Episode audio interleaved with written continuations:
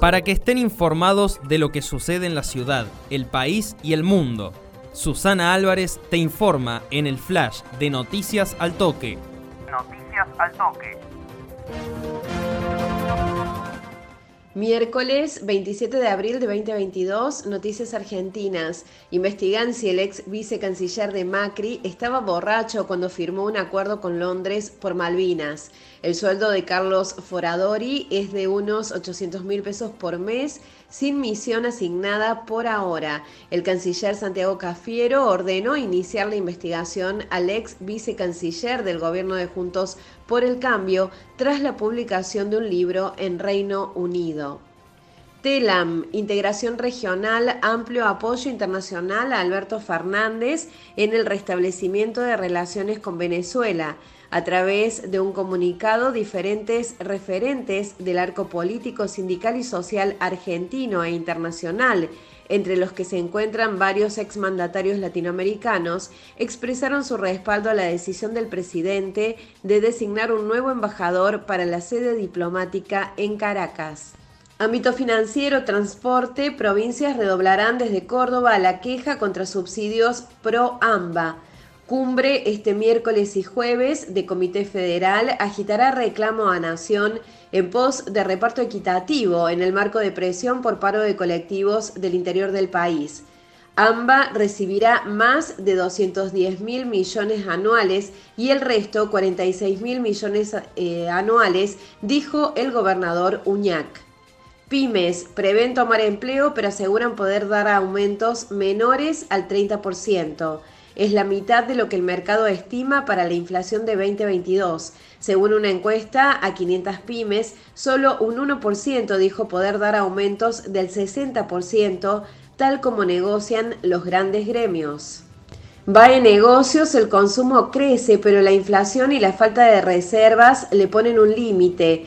Las ventas de supermercados subieron 6,6% anual en términos reales durante febrero. Hacia adelante la expectativa cambia. La consultora de Martín Redrado prevé una nueva caída del salario por la aceleración del IPC y la de Emanuel Álvarez Agís avisa que sin dólares una suba de la demanda puede desestabilizar. CBA 24N dictan prisión preventiva para el dueño de Zárate. Hay más de 190 denuncias por estafa. La medida fue dispuesta por el fiscal Enrique Gavier y alcanza también a familiares, su abogado y el contador de la firma. Se investigan múltiples estafas que habrían sido cometidas sobre clientes del corralón de materiales Zárate Construcciones, cito en Córdoba Capital. A la fecha hay 192 denuncias presentadas que son damnificados clientes que compraron materiales de construcción bajo la modalidad acopio y que ya no cuentan ni con el dinero ni el material. El portal CBA24N nos trae además la noticia del deporte. Talleres derrotó a Sporting Cristal por la Copa Libertadores. El albiazul le ganó 1 a 0 al conjunto peruano con gol de Matías Esquivel por la tercera fecha del certamen continental. Con esta victoria, el equipo de Caixinha quedó como escolta de Flamengo en el en Achiras, el presidente de la Agencia Córdoba Turismo, Esteban Avilés, encabezó el lanzamiento del programa Promover Turismo Federal y Sostenible para las sierras del sur provincial, a través de un trabajo articulado entre el gobierno de la provincia de Córdoba, el Ministerio de Turismo de la Nación y los municipios turísticos. Este programa nacional tiene por objetivo potenciar y diversificar la oferta turística de destinos emergentes. Locales. Hablemos de grooming. Se realizó el primer taller en el punto digital. La Subsecretaría de Niñez, Adolescencia y Familia del Gobierno de Río Cuarto puso en marcha los talleres sobre grooming en el marco de su programa Consejería Adolescente. La iniciativa está destinada a los jóvenes de la ciudad y tiene que ver directamente con la prevención de situaciones que vulneren los derechos de los niños, niñas y adolescentes a través de las redes sociales. Integración Regional se presentó el proyecto de la autovía 158 Corredor Bioceánico. En el marco de las actividades del Gabinete Productivo del Gobierno de Río Cuarto, el intendente Juan Manuel Llamosas encabezó la presentación del proyecto Autovía 158 Corredor Bioceánico. En la ocasión, la Secretaría de Integración Regional del Gobierno de la provincia de Córdoba presentó un mapa interactivo del corredor bioceánico en el cual se expuso la ubicación de las rutas, las vías férreas, los gasoductos troncales y los puntos de conectividad de la producción cordobesa. El objetivo es visualizar las potencialidades y necesidades de la región sur de la provincia para impulsar las exportaciones de los productos regionales. Además, el doctor Edgardo Carniglia, director del Instituto de Investigaciones Sociales, Territoriales y Educativas de la Universidad Nacional de Río Cuarto, en conjunto con el CONICET, exhibió un estudio de viabilidad socioproductivo y cultural de la transformación de la Ruta Nacional 158 en autovía. Lenguaje de señas están abiertas las inscripciones para el curso de comunicación inclusiva desde la Secretaría de Educación del Gobierno de Río Cuarto se informó que se abre una nueva capacitación en lenguaje de señas.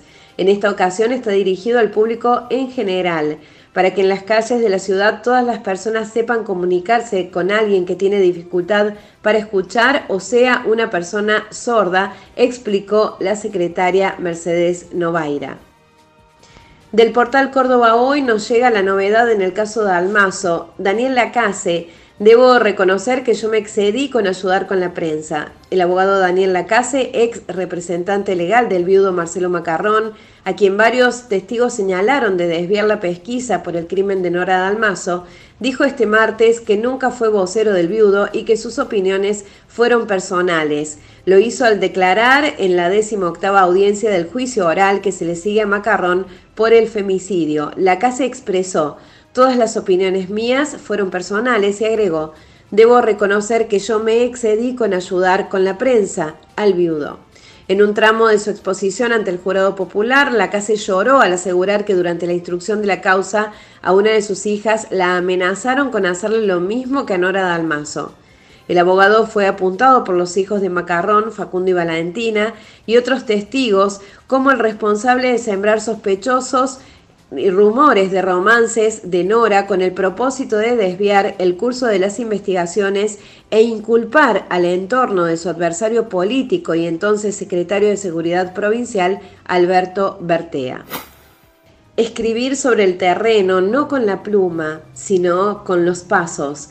Miércoles 27 de abril de 2022. Susana Álvarez informó en el flash de Noticias al Toque